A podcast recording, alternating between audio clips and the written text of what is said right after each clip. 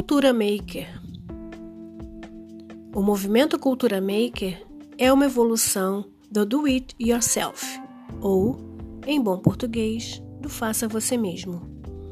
O conceito principal é que qualquer pessoa dotada das ferramentas certas e do devido conhecimento pode criar as suas próprias soluções para problemas do cotidiano.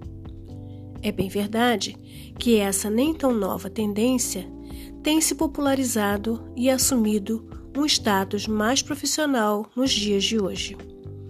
O que tem impulsionado o movimento é o surgimento de novas tecnologias, como as impressoras 3D, máquinas de corte a laser, kits de robótica e o próprio acesso massivo à internet de banda larga. Em uma analogia bem simples, é como se as chamadas gambiarras que todo brasileiro está acostumado a fazer ganhassem sofisticação e requinte. O conceito tem a ver também com o que se chama de nova revolução industrial. Algumas pessoas vão ainda mais longe na definição do conceito. É o caso do escritor Chris Anderson, autor do livro Makers A Nova Revolução Industrial. Segundo ele, o movimento tem capacidade de ser radical a tal ponto que, daqui a alguns anos, qualquer pessoa com um pouco de conhecimento técnico e com as ferramentas certas vai conseguir produzir os seus próprios produtos. Se Anderson está certo ou não, só o tempo vai dizer. Mas a realidade mostra que a lógica de mercado já mudou um pouco a partir desse fenômeno.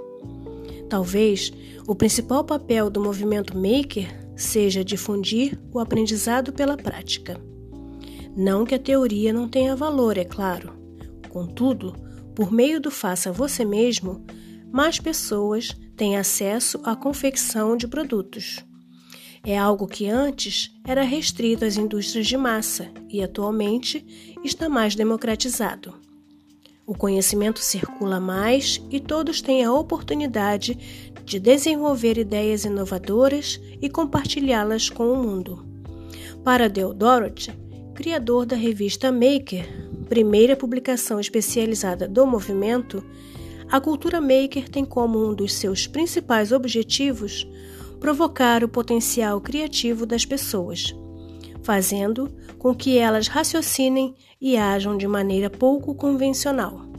É o famoso pensar fora da caixa.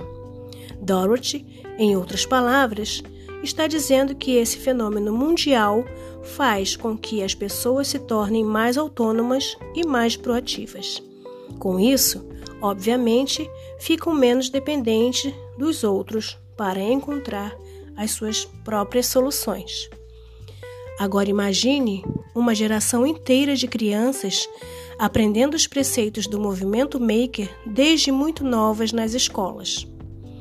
Trata-se de uma completa revolução que já está em curso, inclusive. Os jovens, desde cedo, estão em contato com esse universo e se tornando, aos poucos, os principais agentes do seu desenvolvimento intelectual. Por meio de brincadeiras, jogos de desafios e charadas, por exemplo, eles vão em busca de respostas para problemas que mais tarde vão ser úteis para o seu futuro. De que maneira você acha que os pequenos vão aprender mais sobre matemática? Decorando a tabuada ou usando blocos de montar para visualizar de forma prática a progressão dos números? Bem mais provável que seja a segunda opção, concorda? É claro que ao longo da história, e mesmo em tempos mais modernos, sempre existiram inventores criativos que desenvolvem ideias para os mais variados fins. Mas nem sempre eles tinham materiais próprios para colocar seus protótipos em prática.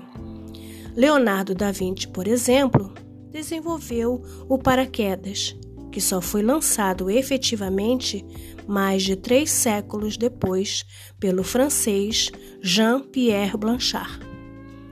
Agora, com toda a tecnologia a nosso dispor, qualquer um pode ser um Da Vinci.